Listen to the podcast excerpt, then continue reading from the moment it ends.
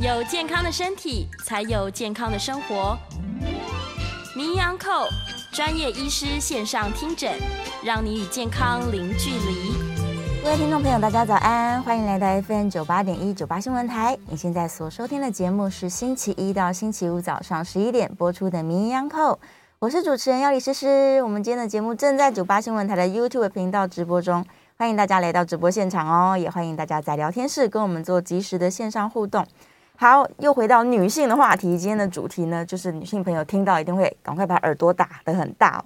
关于这个卵巢囊肿，我想大家或多或少可能都有经历过。现场请到的是呢，我们最好的女性好朋友，中山医院妇产科，也是燕元贵妇产科诊所的燕元贵燕医师，欢迎。哎，主持人好，各位听众大家好，工作人员大家好，是大家就开心了。来吧，卵巢囊肿这件事情，哎，其实蛮多人都有的吧？这个发生比率在女性来说。呃，基本上一定会有啦，一定会有。只是说这个囊肿它到底是所谓的生理性或是功能性的，功能性，还是因为是疾病？哦，对啊，就要把它区分出来。嗯嗯。因为卵巢哦，女女生比如说开始来月经，那时候卵巢就开始工作嘛，对，那就会历经所谓的排卵，嗯，然后过了两个礼拜以后，最后月经就会来，哦，这是一个正常的 cycle。嗯，那卵巢。本身它，比如它在排卵的时候，已经有一些所谓的滤泡。滤泡。那滤泡里面其实会有滤泡液。嗯嗯嗯。那排完卵以后，会产生所谓的黄体囊肿。黄体。黄体。嗯。那甚至比较大的话，会形成一个液体的黄体囊肿。是。但这些囊肿我们称它叫做功能性的，它是属于正常会出现的东西。嗯嗯。那大部分的过了月经以后，它可能就消掉了。自己就不见了。这种就比较没关系。哦。但是有时候这些囊肿也可能会造成一些。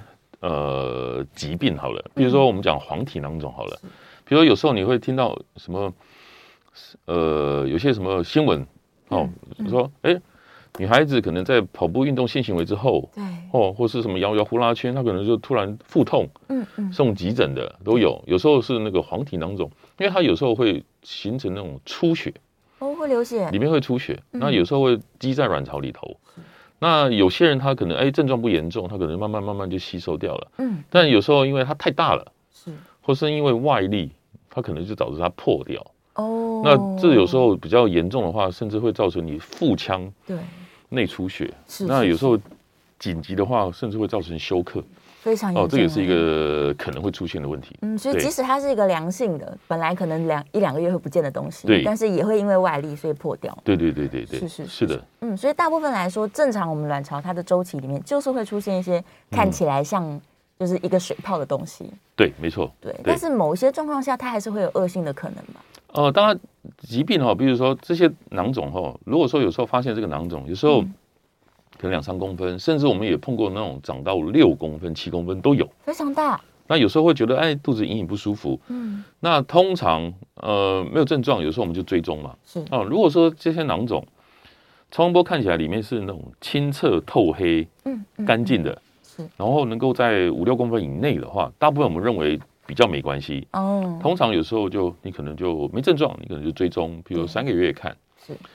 那有症状，有时候我们会辅助一些症状控制的药，嗯嗯，甚至有时候我们会让病人暂时吃避孕药，暂时吃，因为避孕药让卵巢休息嘛，嗯，它就不会排卵，哦，所以有些所谓的生理性或功能性的囊肿，它可能会比较快消掉，嗯嗯，对，这也是一个方式啊，那通常是追踪，如果说。两三个月后，这个囊肿就消失了，没有不舒服，那其实那就那就没关系了。嗯，对。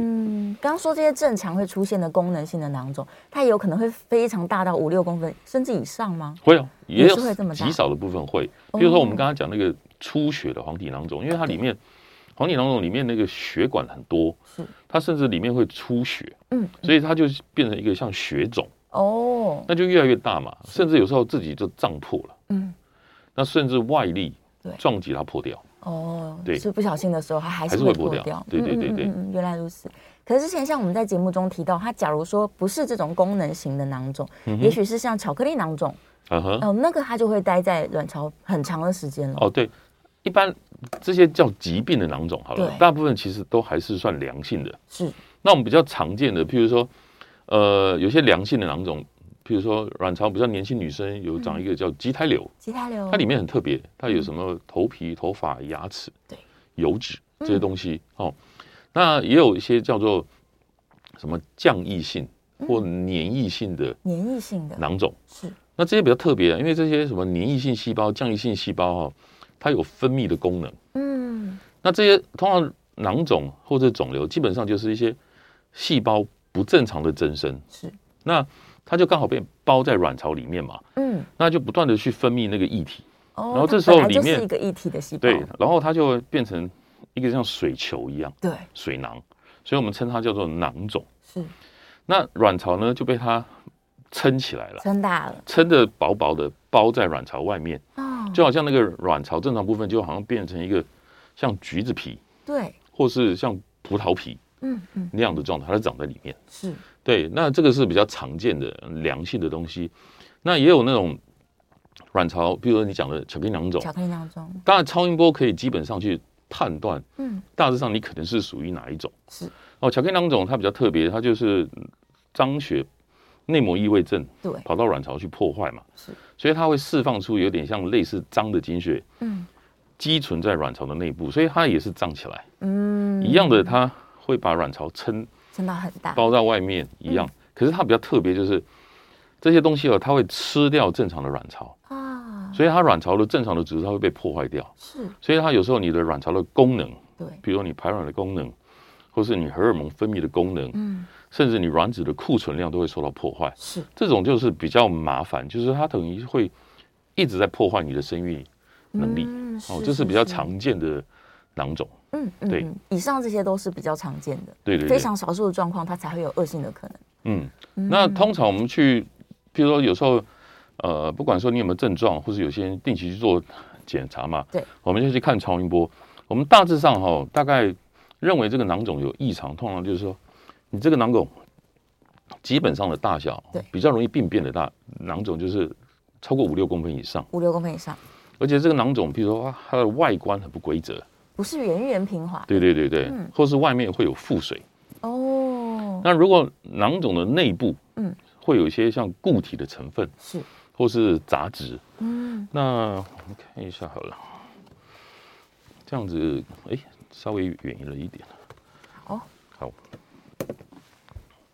这样我不晓得，呃，往后拉一点，好，来，可能比较，给你时间带来这个超音波的样子，可以吗？对，好。YouTube 的比如说听众朋友可以看一下，我们这个超声波看起来哈，譬如说像这个囊肿，嗯，它就是里面是透黑干净的，对，哦，这种大概就是没有杂质的，嗯，这个有时候就追踪。我们比较怕的是像这种，里面会有固体成分，所以超音波里面看起来比较硬的东西哦，都是白色的，白色的，它有时候会有那种间隔，嗯，哦，或是像这种固体的。地方。是。这个东东西就比较容易产生病变，嗯，那甚至看到这种东西的话，有时候我们就要担心说你有没有什么卵巢癌的疑虑。哦，甚至后面你可能要做进阶的检查，有时候我们大概说合并什么抽卵巢肿瘤指数啦，对，甚至要排比较高阶的超音波，我们要去量这个囊肿内部，是那硬组织的成分里面有没有一些肿瘤血管通过。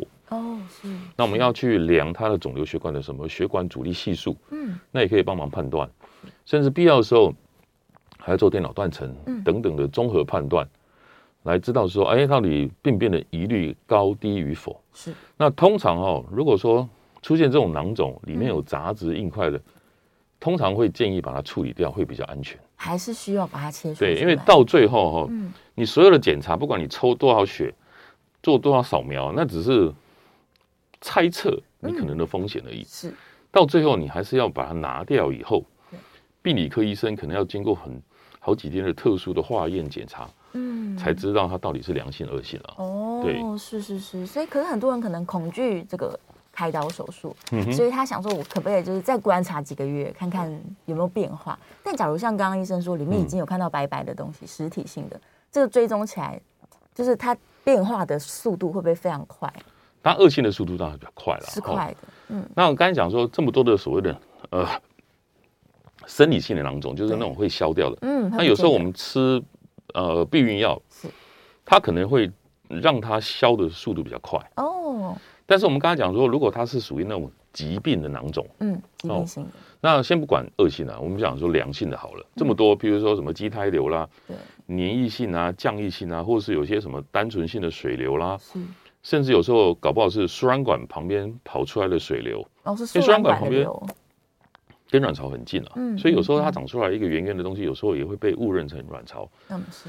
那这么多所谓的良性囊肿，只有一个疾病它可以药物治疗，是，就是巧克力囊肿。哦，只有巧克力。其他的。药物基本上对它来讲，多半都没有什么特殊的效果。嗯，因为避孕药大部分都是否所谓的生理性的囊肿，是去看它能不能快速缩小。那因为巧克力囊肿是内膜异位症嘛，我们之前在题目题目讲很多次。嗯，它就是张血跑来跑去，跑来跑去。哦，那有一些药物可以让它停下来，就好像你比如有人怀孕啦，嗯。或是打停经针啦，甚至有人用什么男性荷尔蒙啦，嗯，什么高剂量的黄体素啊等等，都是可以去暂缓它变严重，对，或是阻止它变严重而已。是，但是你也不要期待说我药下去以后它就不见了，它就不见了，不是这样子的，对，它还是会在那里。就只有这个疾病可以用药物，嗯，可以挡得住它而已。对其他的囊肿基本上它要消失的话，能消失它自己会消失。对，消失会消失，那就是功能性的，就是功能性。对对对。对，但疾病型的话，就是一定要用手术去处理它了。对，只是说你什么时候需要到手术的地步了。是。那如果说你今天那个里面的非常非常清澈，嗯，干净，然后譬如说你抽血或者超音波看起来比较像是良性的，嗯，你也没什么症状，但是普遍我们认为说。七八公分以上哦，建议还是处理掉了。嗯，太大了。因为有时候你那个囊肿太大，第一个，有时候万一它破掉了，对，或是说卵巢还有一个另外一种急症叫做扭转。扭转。因为卵巢比较特别了，卵巢它只是一个，知道吗？哦，卵巢在这边而已，哦，小小的。嗯。然后如果长了一个大大的囊肿，就像一个水球。对。那它只有一条叫做卵巢的韧带，一条韧带，韧带悬住它，跟子宫连在一起。你就想象好像一条绳子，嗯，然后掉了一个很大的水球，是那个水球有时候会滚滚来滚去，滚来滚去。然后如果滚过头的话，嗯，那个就会扭转。哇，那你一扭转，它里面的什么血液供应啊，就受影响嘛。有时候卵巢扭转，有时候严重就卵巢就坏死缺血。哇，是那有时候严重的时候，卵巢就救不回来，就没有功能，对，那就是一个急症。是是是，可是当扭转的时候会很痛吧？哎，大部分都会痛，什么恶心呕吐啦，嗯嗯，下腹痛啦，是是是，所以那时候一定是去急诊做处理。对，嗯嗯嗯。然后如果发现呃真的是因为囊肿太大造成扭转，它是立刻需要手术把它。如果是那种扭转的手术有没有？是。那通常发生这种状况扭转，呃，临床上比较常见的那种扭转是那种畸胎瘤。哦，是。畸胎瘤里面哦。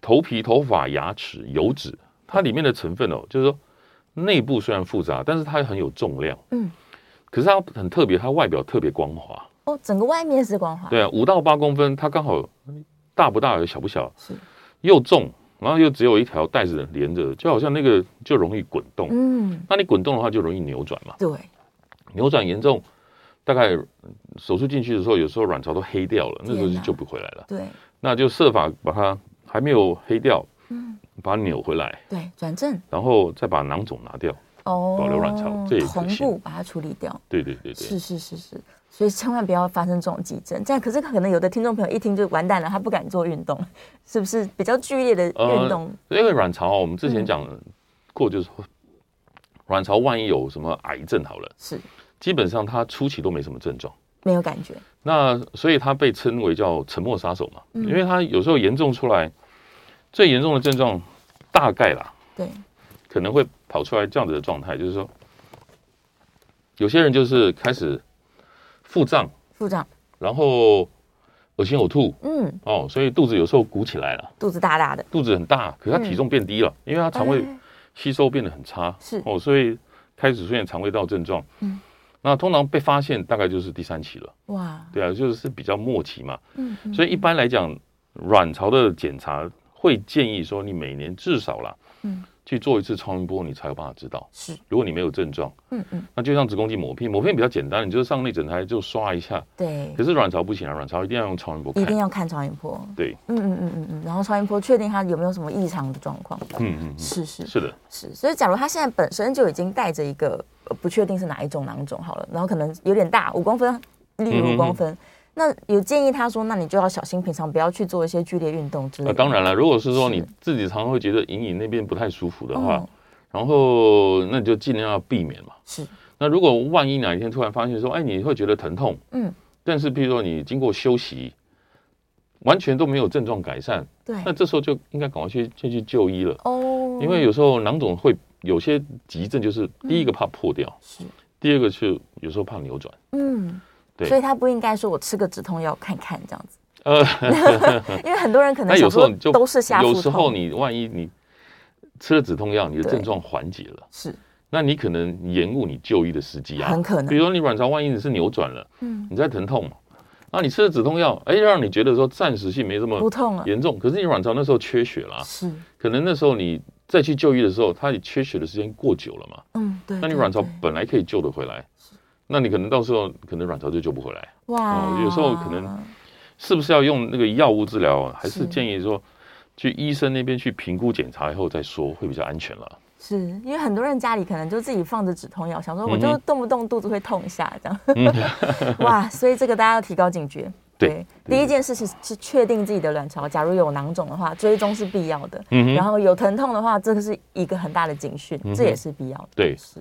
那我们刚刚提到，如果像那种功能型的囊肿啊，它里面就是一些清澈的液体嘛。对。那会不会有这个病患可能觉得说，我用一个针把那个水抽出来不就好了？没有，有功能性的囊肿基本上嗯，就不要动它。哦，连处理都不处理。对啊，因为你它本来就应该要消掉的东西。是。那你抽，你毕竟还是经过一个手术嘛。对。比如说那为什么卵巢上面不会建议说用这种抽取或者是切片好了？对，因为如果万一啦，嗯，你那个囊肿里面的东西是有不好的细胞或是恶性的细胞，哦，你抽了以后，它就有可能会因此而跑出来，出去了。所以这种东西就没有所谓，比如说你要做什么手术治疗之前，是。先行抽，嗯，做切片，是。就不是就是比较不适合，嗯嗯。那当然，卵巢囊肿有一些状况。会用抽取的方式，譬如说我们刚才讲到那个巧克力囊肿嘛，嗯，那它是因为很多的脏血积在卵巢里面，对。那如果说你经过一个审慎的评估，认为说它就是一个卵巢的巧克力囊肿，嗯，哦，那有些人说，哎，我的目标是要怀孕嘛，对。那有时候囊肿，譬如说你五公分、六公分，好像该开不开，好像刚好在那种边界很尴尬的时候，通常我们的建议就是说。你看看，要想办法用怀孕去解决嘛？嗯，那这时候如果说你有比较大的囊肿，那甚至有些病人啊，他过去曾经做过多次卵巢囊肿切除好了，嗯嗯，其实卵巢还是功能会越来越不好。是，第一个不是说手术造成它不好，嗯，因为是你疾病本身造成它不好了，对，然后加上手术嘛，对不对？那甚至有时候，比如说不孕症医师想要施行，嗯。所谓的什么不孕症试管人工受精之前，他可能会用针把那个巧克力囊肿脏东西把它抽掉。哦，让它变小一点。这是可以的，对对对，它只是暂时性的效果。是因为它还是会在。对对对，因为你内膜异位，就是你只要来月经，事实上你的脏的东西就很容易会再跑过去啊。对。那有时候巧克力囊肿也不是一定说一定抽得出来，因为它那个巧克力囊肿里面的液体啊，很浓吗？如果是那种嗯比较新进长的。那可能就是不会那么浓稠，嗯，那如果长得很久的，甚至里面就是像黏黏的，哇，真的就甚至有像巧巧克力或者像热柏油，嗯，甚至会有非常浓，或是或是会有像巧克力块，那种东西根本抽不出来，抽不出来，对对对，哦，所以即使你想说我把它变小一点，可能也很困难，嗯嗯，但是你抽就会有风险了，嗯，就是说万一它不好，你可能就里面的东西就跟着带出来嘛，因为巧克力囊肿一般的统计还是有。百分之四到五，它可能会合并所谓的癌症的机会。是，对对对。虽然风险低，但还是存在。对对对。嗯，所以针对这些囊肿，如果真的考虑切除的时候，它就一定是要整个拿出来。呃，比如囊肿哈，当然我们经过评估以后，需要做手术。对。那要考虑到病人的年纪，还有病人的风险了。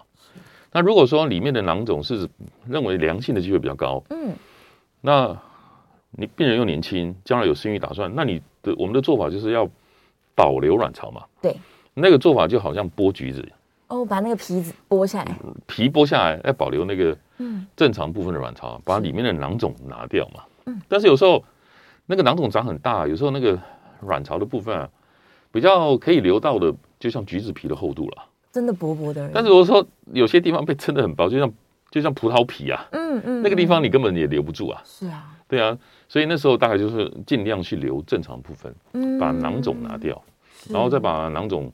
如果说大家做法要看病人跟医生讨论啊，一般现在如果良性的，大部分腹腔镜都可以做得到。嗯，哦，去剥那个囊肿，然后再把那个标本肿瘤放在一个袋子里面。对，然后再把袋口从那个腹腔镜的洞拉出来嘛。哦，然后这时候再从那个地方把它打破。嗯，这样子它里面的东西就不叫不会跑到肚子里面去。所以还是把它包好了。对对对对对，整个东西包起来。那有时候会问说，那这个手术会有没有风险，会不会破掉？说实在的啦，就像你自己去手去剥一个橘子，嗯手去剥一个葡萄，再怎么样，你有时候那个葡萄果肉你可能会会剥到，会剥到嘛。是，那这个都是风险。有时候它那个疾病长很久了，有时候粘的很厉害。嗯，所以在剥的过程中，不管是腹腔镜手术，不管是传统手术，其实都有。破掉的风险，嗯，对对对，还是有可能的。对，所以它，所以它万一在手术当中它破掉了，它的处置就更加麻烦了。如果破掉哈，如果是良性就没事了。是，但是我们就比较怕说，万一里面还合并有一些恶性的，对，那就可能后面嗯还要接续进入到癌症的治疗。哇，对对，是是。所以假如说他的年纪已经够大了，然后没有什么生育需求的时候，也有可能会就是单侧卵巢切除，可能就是比较。安全的手段嘛，你就不用去剥嘛，嗯，你就不用担比较不用担心囊肿因此而破掉嘛。是是，那你但是你卵拿卵巢的肿瘤的过程，你们单侧切除，那有时候有些囊肿哦，它有时候长长长长久，有时候也会跟外面粘在一起。那如果说万一真的粘，那你去分的过程，它还是有可能破。是，但是如果以两个方式比较起来，当然，嗯，你是整个拿掉的过程中。它破掉机会是更小的，是是是，哇！所以还是要跟医生充分讨论，对，就是手术的风险，然后执行的时候，如果现场状况如何，他怎么去处理它，这样，嗯嗯是。好，我们稍微休息一下，这个准备要进广告了。大家如果有相关的问题的话，我们下一段节目是可以开放 call in 的哦，call in 专线是零二八三六九三三九八零二八三六九三三九八。欢迎你，如果有卵巢囊肿相关的疑问，可以扣进来。我们休息一下，马上回来。回到 FM 九八点一九八新闻台，你现在所收听的节目是星期一到星期五早上十一点播出的《名医央叩》，我是主持人要李诗诗。今天我们在节目中正在讨论关于这个女性常见的卵卵巢囊肿的问题。再次欢迎我们今天的来宾是中山医院妇产科，也是燕元贵妇产科诊所的燕元贵燕医师。欢迎。大家好，各位听众大家好。好，我们刚刚提到了这个。需要做手术处置的时候，也许把它像剥橘子一样保留卵巢组织的风险，还是略略高于整个单侧卵巢切除的略略。但是，嘿、啊，你说，嗯，就是我们在手术的处置上面来说啊，嗯、假如说它这个囊肿真的很大，对，然后已经把我们的卵巢组织撑的都很薄了，很薄，太薄的地方，有时候你就留下来那个几乎没有什么正常的组织啊，就像、哦、你就想象，就像橘子皮是。跟葡萄皮，嗯，葡萄皮的部分很难留，因为它太薄了。对啊，就像一张不下来，薄如蝉翼那个部分，几乎没有什么正常的组织了。哦，对，是，所以它能够剥、能够留下来的，可能也是在厚一点的位置。对啊，你比如说你去剥那个葡萄皮那个位置，怎么样？你一样去剥啊，嗯，那你那剥那个地方，你也是更增加你破掉的风险嘛。对，所以医生在操作手术的时候，当然要设法，第一个要尽量能够留住你。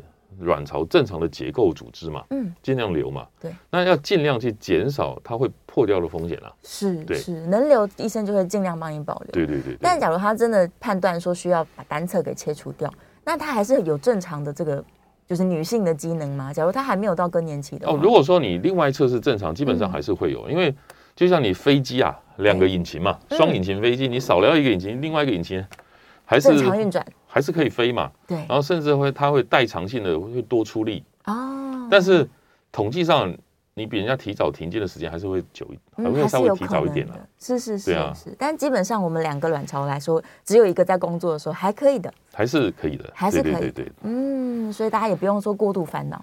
可能有些人、嗯、当然是对，如果是年轻女生有生育计划，嗯，经过审慎评估，当然我们的原则就是能留尽量留，能留就留。对对对对，嗯，但年龄如果接近到更年期的时候，那可能就可以做别的。对啊，就是你会到更年期，而且你也是完成你的生育了嘛。对。那卵巢的东西是这样子，就是你就像电池好了，嗯，那你偷开到更年期，表示那个电池几乎就快没电了。是。那你这个东西长长一个东西肿瘤出来，嗯嗯，那你把这个卵巢拿掉，是。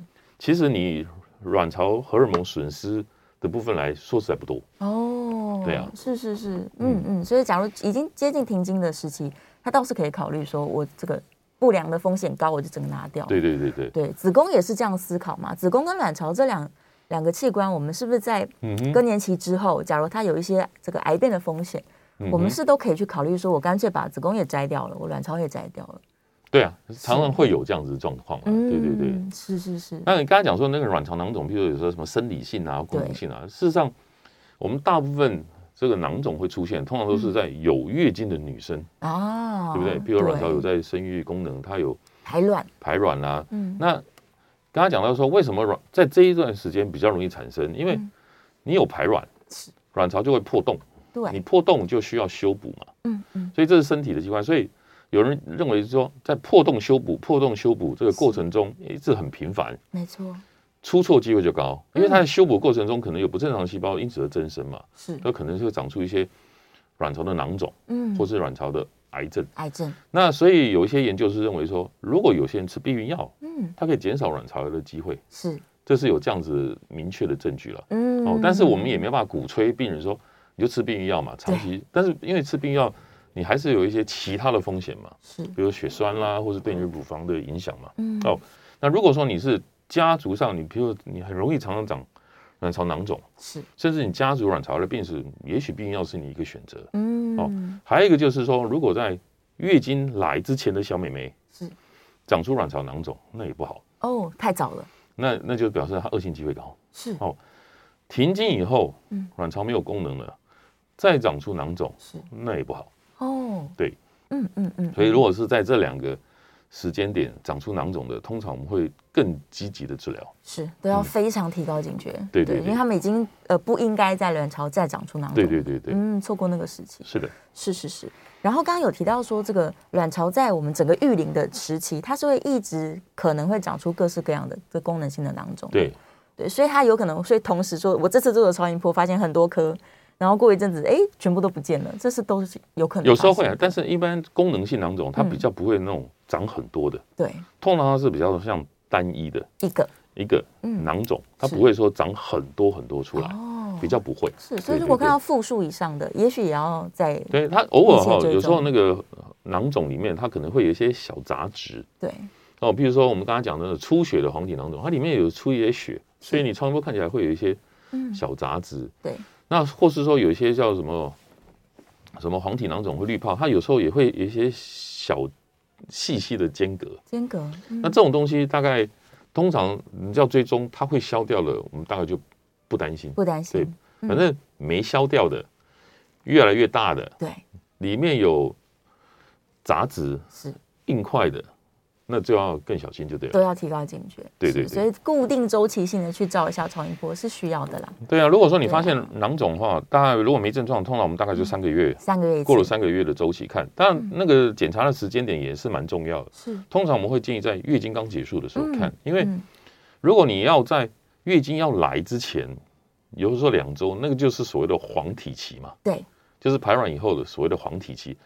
那个时间本来就是黄体囊肿最容易存在的时间啊，哦，所以你检查时间点通常就是建议啦，最好是在过了月经是。刚结束的时候。所以一般我们也提醒，比如说有些女生要做检查，我们就尽量超音波安排在那个时间。对，当然如果说你的状况特殊了，什么不正常出血什么等等等等，那就要看医生，嗯，帮你安排的时间。是，对，要不然最佳检查时间就是在月经可能五到十天，哎，那个是一个不错的时间，对，是一个很好的区间。因为你再往后面一点，嗯，可能就进入排卵，对，因为大概在两个礼拜嘛，是，你卵巢就会看到所谓的滤泡，嗯，再往后面一点，那就可能会看到黄体，是，所以这个两个时间有时候你就会看到囊肿，然后。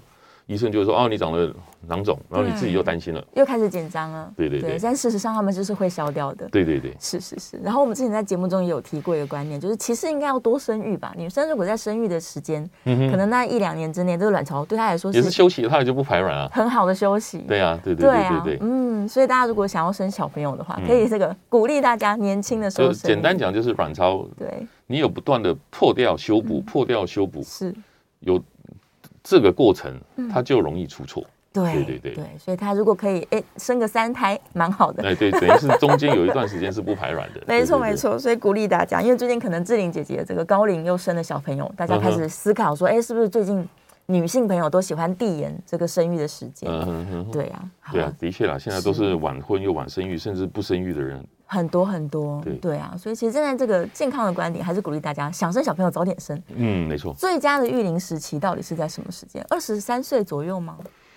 不错啊，就三十五岁以前，三十五岁算高龄嘛？对啊，对啊。但是你三十岁以前当然是最好了，都是好的。你三十岁以后，甚至到三十五岁，我们就认为你的卵巢功能明显退化啊，开始要退化。是四十岁，那就是一个大关卡。嗯。那四十五岁呢？你就准备迎接更年期。对对啊，你在那个时候再努力哦，你就要花很多的时间、精神、成本。嗯，对对对，是是是，三十岁之前，大家赶快鼓励，想生多生。对，没错。要不然就是把卵卵子存下来啊，冻卵。对，冻卵也是一个很好的策略。然后再来，很多人可能会想说，这个我的体质是不是有什么问题，才会导致我常常好像需要去注意我的卵巢？然后我是不是这个生活作息上，我可以例如吃一些补品啊，还是干嘛？会不会让它更好呢？没有，我刚才讲说，譬如说，对呃，囊肿哦，基本上还是你的先天的体质啦。是哦，那譬如说生理性囊肿，那不管每个人体质，那有些人就是我也有碰过那个病人，就是说他的体质就是很容易产生这种黄体囊肿啊，而且他体质就是常常一天到晚就破掉，哇觉得疼痛。是哦，那当然这个体质大概就是身体。父母亲，嗯，就遗传下来，那个没办法改变嘛。对。那你后天的话，你大概可以尝试一些，当然你生活要正常啦，嗯，什么一些饮食生活管理也要好一点嘛。是。那大家切记就不要补了什么太多什么女性雌激素。嗯。你卵巢功能是正常，你去补了过多，对，过多对你来讲，对卵巢、对子宫，嗯，或甚至对你乳房是都都不好了，都是负担。对对对对。哦，对，很多人可能想说爱漂亮，他就开始去设法补充一些东西，对，但也许这个对身体不见得好。对，还有卵巢癌，就是它有时候跟基因有关嘛。嗯，就之前那个啥，呃，还有乳房嘛，是是，安吉丽娜·裘丽，嗯，他那时候也讨论是不是就乳乳房切掉嘛，切掉了，还有卵巢也做预防性的切除嘛。对对对，对。啊，那那个大概就是你的遗传，有些人去做这些基因的检测，但是说。你这个部分要不要做预防性的切除？目前在台湾比较没有这方面的这么先进的，嗯，我们没有这样建议。对呀，是是是，但是也许之后这个基因检测越来越普遍之后，你认为你高风险群，你要选择把它拿掉，嗯，那但这个这个动作就是你自己选择，是，然后而且它也是自费，它不是疾病嘛，你的保险或是你的。健保更不会去 cover 你这些治疗。嗯，对，是是是，所以这个体质的部分，可能也不是说你后来再做点什么事情，一定可以做改善的了。对对对对，对，它会好发，它就是好发。嗯哼，是。那这个复发的几率，其实也是看个人，对不对？当然看个人，还要看看你疾病的种类嘛。嗯，对，对不对？那癌症当然不用讲，就要看说你到底是第一期、第二期、第三期，还是万一是末期，那这复发几率就不一样嘛。对。那我们如果我们讲说一般的良性的，是。那普遍，比如说你良性的囊肿拿掉，嗯，啊，化验是良性，一般我们追踪起来，可能你还是有百分之十到十五可能会再长的机会，对，哦，譬如说畸胎瘤，嗯，有人长一侧，你还是有百分之十到十五，那你下一侧也可能会再长嘛，是。那巧克力囊肿就更特别了，嗯，这是内膜异位症，它本来就会一直长，哦，它是每次你只要月经来，事实上你每个月都在异位嘛，是，你每个月就有这样的东西跑到外面去嘛，嗯。它就就算你把那个，就像你家里那个什么杂花野草都把它扫掉一遍了，对，嗯，它其实就是春风吹又生啊。是哦，所以你自己后续的比如生育啦，嗯，计划啦，对，还有你疾病严重程度啦，嗯，然后或是你自己的生活管理啦等等，这都是决定你日后复发机会。哦、有些人很重度的开了满坑满谷，到处都是。是。有些内膜异位会跑到什么肠子啦、嗯、表面啊、肌肉层啊那些东西哦，手术有时候无法清掉的，那种相对复发率就很高，甚至有时候四十 percent 到六十 percent 不等，哇，都非常高，真的是很高。对对对，嗯、所以内膜异位是一个难缠的疾病。是，那但是它难缠归难缠啊，但是。到更年期百分之九十九没事了，就是好了，因为没有月经了，没有月经了，对对对，所以它还是跟我们这个生育期间是非常直接相关的。对对对，是好，我们这个又讨论了相当多跟这个卵巢囊肿相关的疑问哦。如果你有什么问题的话，别忘了我们的 call in 专线是开放的，零二八三六九三三九八零二八三六九三三九八。好，我们稍微休息一下，广告之后回来呢，在线上，哎，燕良有一个问题，我们这个广告之后回来回答燕良的问题。那也欢迎大家可以继续有在我们的聊天室用文字做我们即时的线上互动，可以把你的问题放在我们的 YouTube 聊天室哦。好，休息一下，广告之后马上回来。新北市政府劳工局提醒您，在医疗院所或是工地周围，常会有聘请外籍看护或临时工的名片或小广告，有可能是非法的外国人工作者。若违法聘雇，将面临十五万到七十五万的罚锾。如有聘雇外国人工作者的需求，应向政府机关提出申请，才有保障。以上讯息由新北市政府劳工局提供。欢迎回到 FM 九八点一九八新闻台，你现在所收听的节目是《名医央叩》，我是主持人要李诗诗。我们来到最后一节的节目了，大家要记得把握时间。如果想要 call in 的听众朋友们，零二八三六九三三九八，零二八三六九三三九八。好，我们继续来讨论关于这个卵巢的健康、卵巢囊肿相关问题。再次欢迎今天的来宾是中山医院妇产科，也是颜元贵妇产科诊所的颜元贵严医师，欢迎。主持人好，各位听众大家好。好，我们来看一下这个 YouTube 聊天室的问题。彦良有一个，我想应该蛮多人会这个很紧张。如果遇到类似状况，他说他母亲在十年前已经全子宫切除了，但是最近觉得下腹部哦，尤其是靠近熟悉的地方会鼓起来，然后搓一搓好像比较舒服这样。所以他的问题是说，我们子宫摘除之后呢，因为这边有个空间了，所以肠子就会来取代原本子宫的位置这样子。那会不会是因为它切除了之后它疝气了呢？还是怎么发生哪些？没有这个哦，这个主膝部的那个鼓起来的部分哦，跟你过去的手术应该没什么关系啦。哦，那全子宫切除它是在呃整个骨盆底部，底部它的位置是在骨盆底部的地方嘛，跟你腹壁是不一样的。哦，不是前侧的，不是前侧的嘛。嗯，那这个部分啊，建议要找一般外科。嗯，如果是属西部啊，常常有时候年纪啦，等于他有时候会属西部疝气。哦，是对啊，那可能就肠子会从那边鼓出来，有疝气。那如果万一严重，有时候万一啦，肠子卡在里面，嗯，就卡久了，它有时候也会缺血，会坏掉，会坏死啊。是，所以这个应该去找一般外科，嗯，检查评估了。是是是是，所以的确是，假如子宫切掉之后，它的前后就会器官挤过来取代原本的位置。因为说实在，子宫一般的大小大概四到五公分，非常小，就非常非常小，就像一个小鸡蛋一样啊。对，你。把那个东西拿掉，其实肠子本来就会这样过来，它就增加一点点鸡蛋空间的大小的蠕动而已啊。其实对没什么太大的差别了。对对对，它不会影响到你的腹壁，不会影响到你的腹壁。嗯嗯，对。所以在前侧的问题，可能还是往前面走。对对对对，原因是好。再来，七十岁的妇女卵巢会不会有囊肿？需要检查吗？哎，七十岁，就我们刚刚有提醒啊。如果说你是更年期之后才出现囊肿的话，这个是一个比较。危险的状况，对，最好还是赶快找妇科医生检查吧。检查检查，但是那意思就是说，我更年期之后，我还是要每年定期做超音波检查吗？呃，最好是，最好是，对。啊，最好是，对，抹片也是最好做，继续做。虽然你在更年期之后出现这些什么子宫卵巢的疾病的机会少，少了，可是万一你一出现，那就是一个比较危险。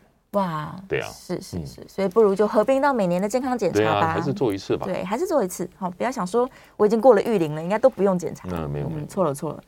好，接下来下一位听众说，女性更年期是否先透过检查？哦，他是说能不能够预期到更年期什么时候会来哦？他抽血哦，就是验你的卵巢的功能了。对，哦，或是有些抽血可以验你的卵子存量。是，那验存量大部分是否你还是要生小孩的？嗯，但可以验你的卵巢的功能嘛。对。但功能你就简单想，就好像我今天有个电池，我去测它有没有电而已。是。哦，那这个有没有电？它比如说你有没有正常，或是有点衰退，嗯、还是说即将进入更年期？要看那个数值，可以做基本的判断。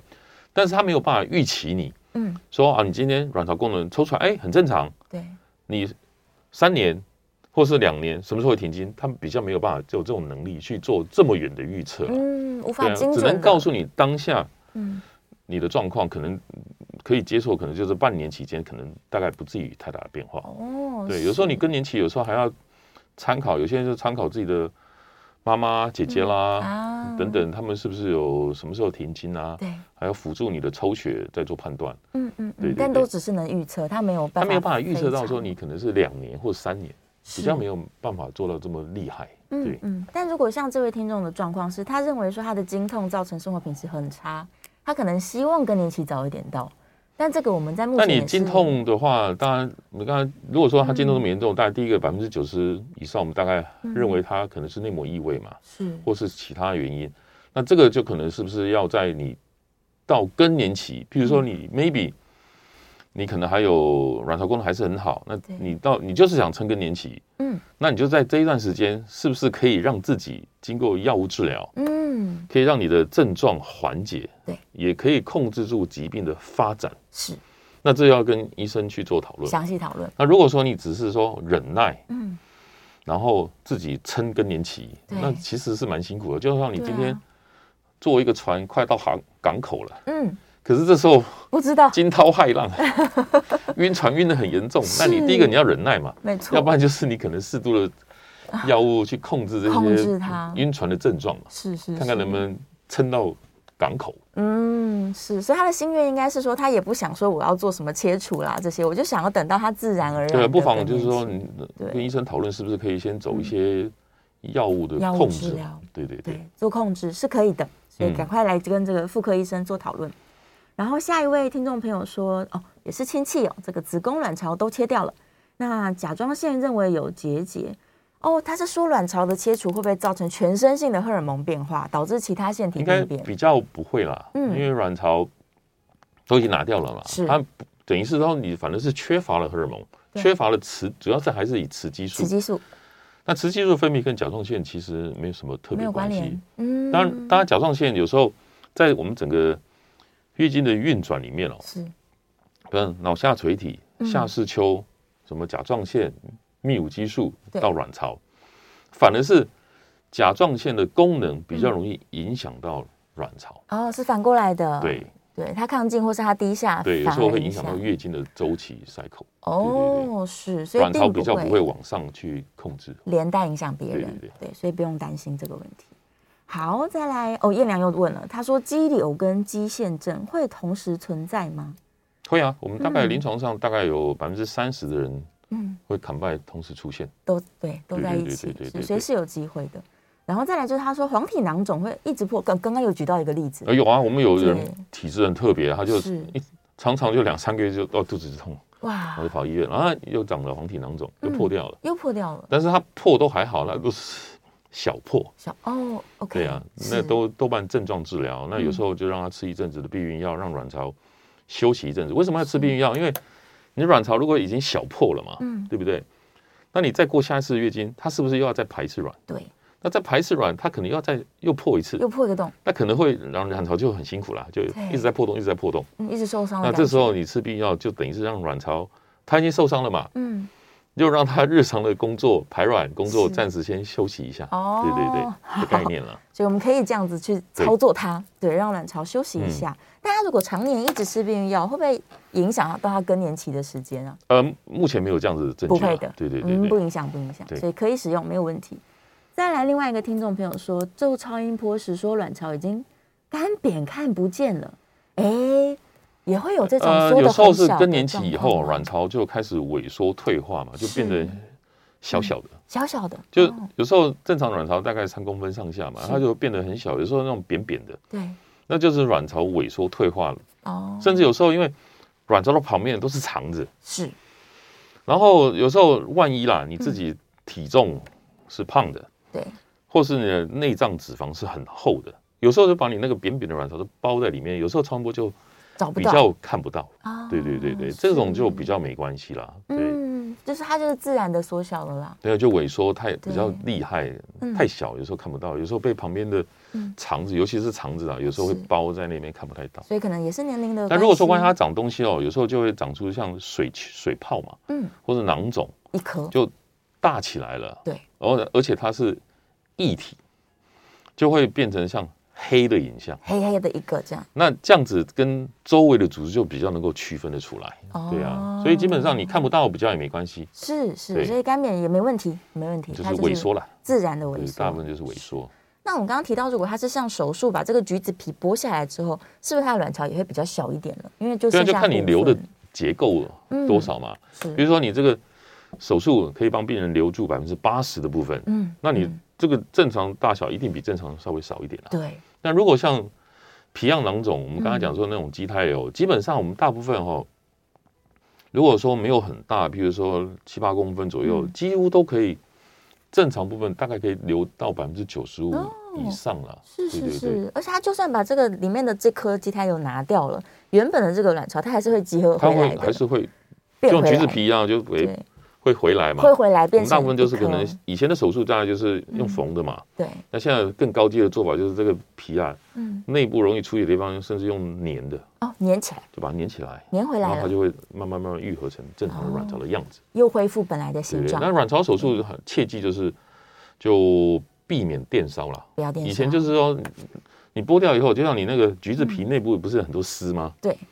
对不对？那其实就像血管一样，那个都会出血嘛。是。那过往的时候，反正医生就是要止血嘛，就啵啵啵啵啵在这边烧电烧。其实电烧其实蛮伤卵巢的。嗯。所以一般我们现在手术就是尽量减少卵巢内部的电烧。是。那尽量看看能不能把它缝起来就好。哦。那我们刚才讲的时候，有些很高阶的东西，那这个就是要花钱了。对。在里面就涂那种止血胶啊，那很进步，就根本。缝都不用缝，它就粘起来，就粘起来，恢复原状。对啊，嗯，但这些东西都不便宜，都不便宜，但没关系，科技的进步，它大家多一个选择。是，好，太好了，我们今天在节目中非常的充分了解关于这个卵巢囊肿，大家不用担心，大部分都还是良性的，定期追踪检查才是最重要的。对，就是要跟妇产科医生做好朋友。对，无论你什么年龄，你都应该要这个定期的去做超音波的检查。是，好，我们再次谢谢严医师。不客气，每个月都非常期待今天。我们下个月见喽，拜拜拜拜。OK，拜拜。